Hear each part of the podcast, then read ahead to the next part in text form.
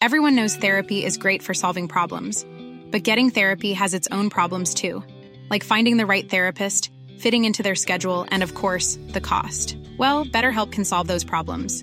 It's totally online and built around your schedule. It's surprisingly affordable too. Connect with a credentialed therapist by phone, video, or online chat, all from the comfort of your home.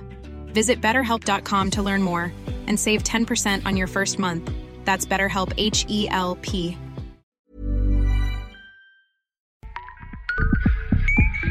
La guía del fin de semana, con la señorita etcétera. Bienvenidos sean todos a la primera edición del año 2021 en la guía del fin de semana. La voz que escuchan es de Ariana Bustos Nava, también conocida como la señorita etcétera. Les agradezco profundamente su apoyo el 2020 y deseo que sigamos conectados y cada vez más cercanos este nuevo ciclo. Para los que nos dan play por primera vez, les cuento lo que encontrarán aquí. Básicamente son recomendaciones de qué hacer con su tiempo libre. Enlisto opciones que van desde actividades en museos, restaurantes, proyectos urbanos o artísticos hasta espacios al aire libre. Además, tenemos un entrevistado exclusivo cada semana. Ahora sí, y para agarrar el ritmo, quiero contarles que arrancamos el año con nuevos aires y más entusiasmo. Estrenamos Dinámica. Una semana escucharán un episodio especial de la serie ¿Qué eran los museos antes de ser museos? Y la siguiente entrega, uno enfocado al etcétera de opciones que caracteriza este podcast. Pero, ¿qué eran los museos antes de ser museos? Como les decía, es una serie en la que invitaremos a decenas de recintos durante todo el año para que nos platiquen sobre el espacio que representan y así valorar, además de las exhibiciones y obras de arte, el lugar físico del museo, sus elementos decorativos o la historia que ha visto pasar. Vamos, algo así como si las paredes hablaran y nos contaran todo lo que han atestiguado. ¿Qué les parece? Empezamos entonces con nuestro padrino de serie, el Museo Palacio de Bellas Artes, un espacio cultural en la Ciudad de México. Para llevarnos por este recorrido auditivo, les presento a Javier de la Riva. Él es coordinador de investigación del museo. Javier, muchas gracias por aceptar participar conmigo en el podcast de la guía del fin de semana y en especial por inaugurar esta serie, que eran los museos antes de ser museos. Cuéntanos sobre la construcción del Museo Palacio de Bellas Artes. La historia detrás de la construcción del Palacio de Bellas Artes resulta bastante particular. No solo porque tardó 30 años en construirse, mucho más tiempo de lo proyectado, sino que por diversas razones el proyecto arquitectónico original sufrió muchas transformaciones. Originalmente, ¿qué se pensaba hacer con este edificio?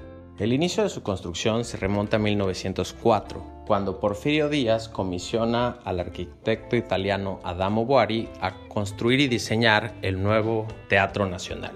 Si bien este proyecto estaba contemplado para ser inaugurado en 1910 como parte de los diversos proyectos arquitectónicos que conmemorarían el centenario de la independencia de México, desde el inicio sufrió varias complicaciones arquitectónicas, por lo que el proyecto se fue aplazando. Debido a la irrupción de la Revolución Mexicana, el proyecto empezó a tener más problemas y en 1914 se paró por completo la construcción y en 1916 el proyecto quedó oficialmente detenido pues el arquitecto Adamo Boari decidió salir del país. Si bien hubo algunos intentos esporádicos por continuar esta construcción en 1919 y 1920, las adecuaciones en este periodo fueron mínimas, ya que se carecía de un presupuesto y los constantes cambios de gobierno imposibilitaban tener una claridad y una solidez económica que necesitaba este proyecto. No fue hasta 1930 que podemos hablar de la segunda fase de construcción del palacio, ya que es un esfuerzo concertado, es el segundo esfuerzo concertado que permitirá terminar todo el interior del Palacio de Bellas Artes.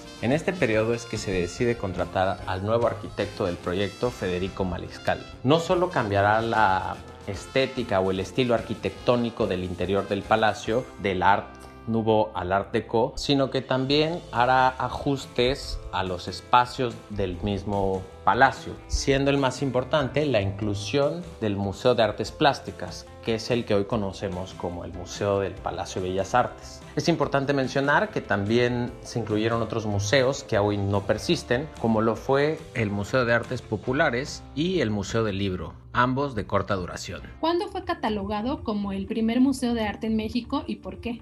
Ya que si bien existían ciertos espacios esporádicos donde se exhibía el arte, esto era de índole más comercial. En este sentido, el Museo de Artes Plásticas es el primer museo de arte destinado a promover y difundir el arte nacional desde una perspectiva histórica, donde se mostraron inicialmente las colecciones nacionales de arte. Y de manera cronológica, partiendo desde los inicios del arte mexicano pensados en aquel entonces por la influencia española hasta el arte moderno representado por la Escuela Mexicana de Pintura y con los cuales eran coronados por los dos primeros murales del palacio, El hombre controlador del universo de Diego Rivera y Catarsis de José Clemente Orozco, ambos comisionados para la inauguración del museo. El dato, etc. Entre murales, recorridos virtuales y actividades especiales, actualmente el Museo Palacio de Bellas Artes cuenta con una extensa oferta para explorar el recinto online. Dentro de las opciones destaca la posibilidad de jugar con los murales, ya sea a modo de lotería o de memorama, entre otras cosas. Para más detalles pueden visitar museopalaciodebellasartes.gov.mx diagonal actividades. Continuamos con la exploración, Javier. Háblanos de la arquitectura, de qué está hecho el Palacio de Bellas Artes y qué datos curiosos podrías contarnos de los materiales, las lámparas, escaleras, puertas, etc. El Palacio de Bellas Artes es sin duda una de las obras arquitectónicas más emblemáticas de inicios del siglo XX dentro de la Ciudad de México, ya que no solo en él se muestra la exuberancia y la exquisitez del gobierno porfirista y de los ideales artísticos académicos de aquel entonces, sino que su estilo arquitectónico es único o digamos compuesto, ya que mientras su fachada es una obra maestra de Art Nouveau en nuestro país, su interior es una de las más grandes representaciones del Art Deco dentro del mismo. Esto lo hace bastante particular, ya que el palacio no es un diseño único, sino que participaron muchísimas personas para poder crearlo. Si bien hablamos mucho de ya de Adamo Boari y de Federico Mariscal, los dos arquitectos comisionados con el proyecto, también participaron muchos artistas para la creación y muchas casas de diseño, por lo que recorrer el Palacio de Bellas Artes es un absoluto deleite estético plagado de esculturas, altorrelieves, mascarones, diseños de luminaria, herrería, fueron diseñados por los más reconocidos artistas y casas de diseños de Europa, de Estados Unidos y de México. Transitar por el Palacio de Bellas Artes es una experiencia única. Hay algunos rumores que no sé si son mitos o realidad, pero me gustaría que platicaras con nosotros sobre ellos. Comencemos con un invernadero en la parte superior, que algunas esculturas que originalmente irían en Bellas Artes están en otros puntos del país, que hay un perrito en las esculturas ubicadas en la parte exterior del museo y que el telón del teatro es de cristal y que es único en el mundo. En efecto, existen muchos rumores en torno al Palacio de Bellas Artes. Algunos son ciertos y otros no tanto. Es cierto que en el proyecto original de Adamo Boari se contempló un invernadero. Este iba a estar ubicado en la parte superior del Palacio Bellas Artes, donde hoy se ubica el Museo Nacional de Arquitectura. Recordemos que las bóvedas de encima estaban contempladas para ser originalmente de cristal. No obstante, por los cambios arquitectónicos que hizo Federico Mariscal y por las nuevas necesidades del palacio, este invernadero se quedó en el tintero. También me preguntas este, si es verdad que algunas esculturas que originalmente irían en Bellas Artes están en otros puntos del país, como los leones de Chapultepec.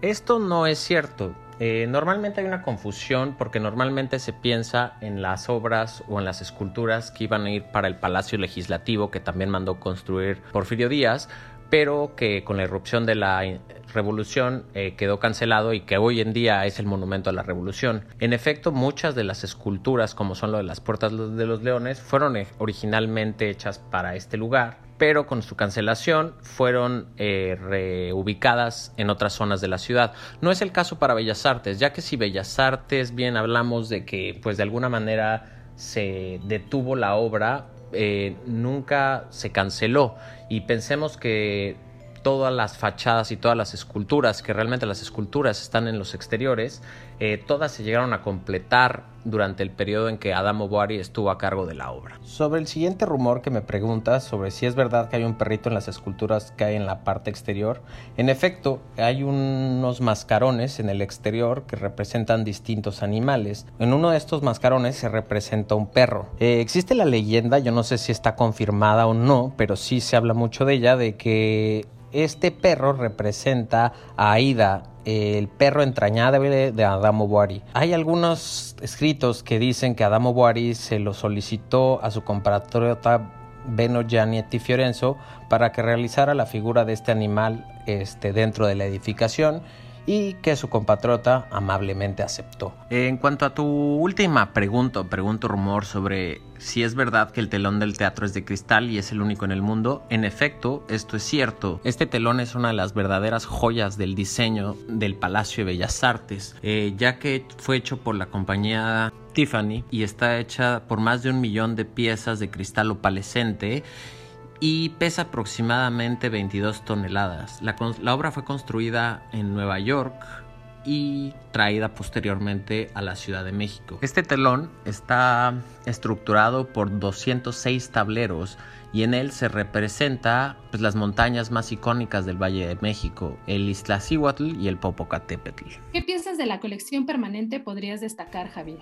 Eh, no cabe duda que la colección de murales es uno de los grandes atractivos del Museo del Palacio de Bellas Artes, ya que esta colección es única e irrepetible en, México y en todo el mundo. Si bien existen otros lugares y otros museos con importantes murales dentro de su colección, ninguna es igual que la del Palacio de Bellas Artes. Por un lado, contiene obras de los principales exponentes del movimiento muralista mexicano, como lo fueron Diego Rivera, José Clemente Orozco, David Alfaro Siqueiros, Rufino Tamayo, Jorge González Camarena, Roberto Montenegro o Manuel Rodríguez Lozano. Además, el conjunto de murales del Palacio de Bellas Artes fue producido a lo largo de varias décadas, ya que la obra más temprana data de 1928 y la última de 1963, por lo que en conjunto la colección del Museo del Palacio de Bellas Artes puede ser leída como una versión sintética del devenir histórico del movimiento muralista mexicano. Si bien existen muchas obras maestras dentro de la colección,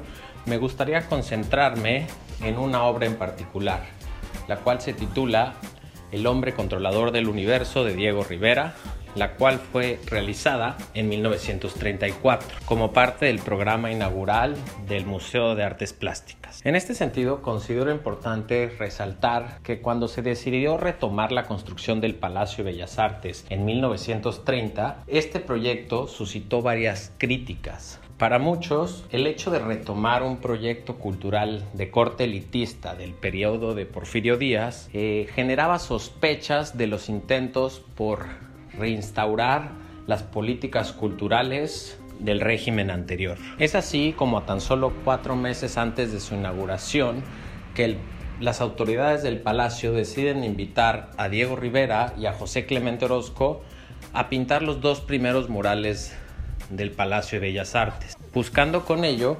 legitimar la construcción de este proyecto. Recordemos que el movimiento muralista estaba asociado con los ideales y la programática cultural de la revolución. Diego Rivera aprovechó esta oportunidad para hacer una segunda versión de un mural que había sido recientemente destruido en Nueva York, el cual se titulaba El hombre entre cruce de caminos. El mural de Nueva York fue comisionado por el magnate Nelson Rockefeller para su nuevo y reluciente rascacielos conocido como el Rockefeller Center. No obstante, este proyecto fue interrumpido y posteriormente destruido, pues Rivera cambió el diseño de los bocetos originales con los que presentó el proyecto, incluyendo sátiras políticas del sistema capitalista y vanagloriando el comunismo soviético al incluir e idealizar la figura de Lenin. Estos cambios no autorizados desataron la furia de Nelson Rockefeller, quien decidió cancelar el contrato y destruir el mural. Este hecho generó gran polémica y llegó a medios internacionales. Diego Rivera supo aprovechar este momento no solo para adquirir mayor notoriedad como artista, sino reafirmar su postura política ante el mundo y sus convicciones comunistas. Debido a este gran escándalo mediático, es que Diego Rivera decide volver a pintar este mural o una segunda versión del mismo en el Palacio de Bellas Artes. Si bien el gobierno por revolucionario no estaba ni por mucho a favor del comunismo, decidieron aceptar esta propuesta pues ayudaba a legitimar el valor populista del Palacio de Bellas Artes. Más allá del valor artístico, el valor ideológico de esta pieza ayudaba a ser una cortina de humo en donde podrían esconder la fastuosidad y elegancia que emanaba del propio Palacio de Bellas Artes. Para quienes no han visto el mural, se los describo rápidamente. En el mural básicamente, como dice su nombre, es el hombre en la crucijada del camino. Eh, es una decisión política, ideológica y moral en la que se encuentra la humanidad. En el centro del mural aparece un obrero que controla una gran máquina eh, de la que se desprenden cuatro elipses en donde aparecen el microcosmos y el macrocosmos. De esta manera, Diego Rivera muestra cómo la tecnología de la modernidad permite manejar y manipular la naturaleza, desde los microorganismos que pueden verse desde un microscopio hasta las galaxias vistas desde el telescopio. En el lado izquierdo del mural se representa al régimen capitalista y a la sección fascista, arduamente criticadas por Diego Rivera, donde resalta la guerra y la división de clases. Por el otro lado, del lado derecho, en contraposición, nos encontramos con la utopía comunista de la Unión Soviética, representada por la Cuarta Internacional en donde Lenin nuevamente ocupa un papel preponderante. Eh, las imágenes están confrontadas y es muy clara la visión maniquea de Diego Rivera.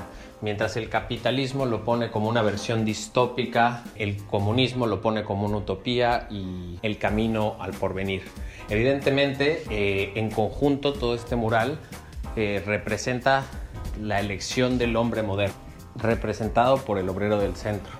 De tal manera, este obrero tiene una decisión en el camino, usar la tecnología para el bien, representada evidentemente por el comunismo, o para el mal, representada por el sistema capitalista.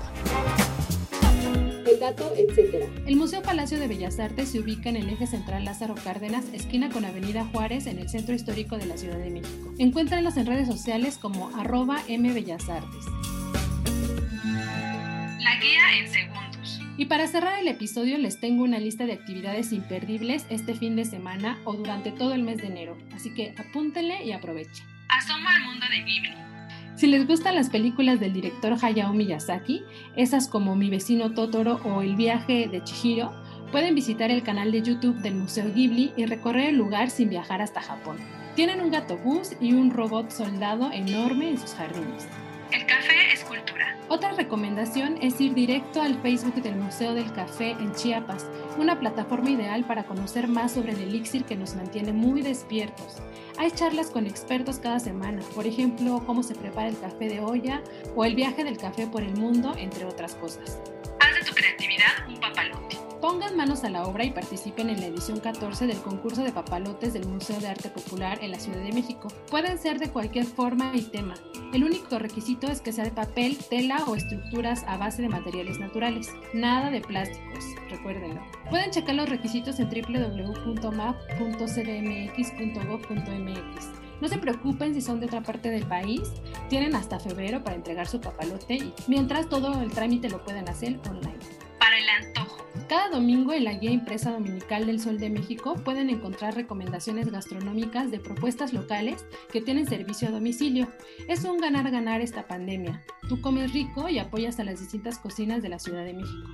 Encuéntrenla en su puesto de periódicos cada domingo y ahí les tengo pues varias recomendaciones sabrosas. Lo logramos. Llegamos al cierre de nuestra primera entrega en la guía del fin de semana, un episodio dedicado a la serie ¿Qué eran los museos antes de ser museos? ¿Verdad que no verán con los mismos ojos al Palacio de Bellas Artes otra vez? Cuéntenme qué les pareció, de qué museo quieren conocer más o si tienen ahí alguna sugerencia. Los espero en mis redes sociales, me encuentran en Facebook, Twitter, Instagram, LinkedIn y todas las redes sociales que se vayan cruzando en el camino. Me encuentran como la señorita, etcétera, en cada una de ellas. Gracias a ustedes que escuchan y a Mitzi Hernández, productora y amiga de la guía del fin de semana. Qué padre se siente regresar y estar con ustedes nuevamente. Si tienen algún comentario o sugerencia sobre este espacio, los que se generan desde la Organización Editorial Mexicana, pueden escribirnos a nuestro Twitter que es arroba podcastom o al correo podcast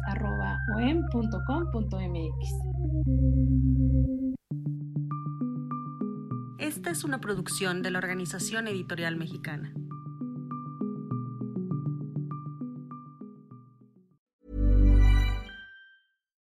Would you like to look five years younger? In a clinical study, people that had volume added with Juvederm Voluma XC in the cheeks perceived themselves as looking five years younger at six months after treatment. Look younger, feel like you. Add volume for lift and contour in the cheeks with Juvederm Voluma XC. Reverse signs of aging by adding volume to smooth laugh lines with Juvederm Volure XC. For important safety information and to find a licensed specialist, visit juvederm.com. That's J U V E D E R M.com. Not for people with severe allergic reactions, allergies to lidocaine, or the proteins used in Juvederm. Common side effects include injection site redness, swelling, pain, tenderness, firmness, lumps, bumps, bruising, discoloration, or itching. There's a risk of unintentional injection into a blood vessel, which can cause vision abnormalities, blindness, stroke, temporary scabs, or scarring. Talk to a licensed specialist to find out if it's right for you.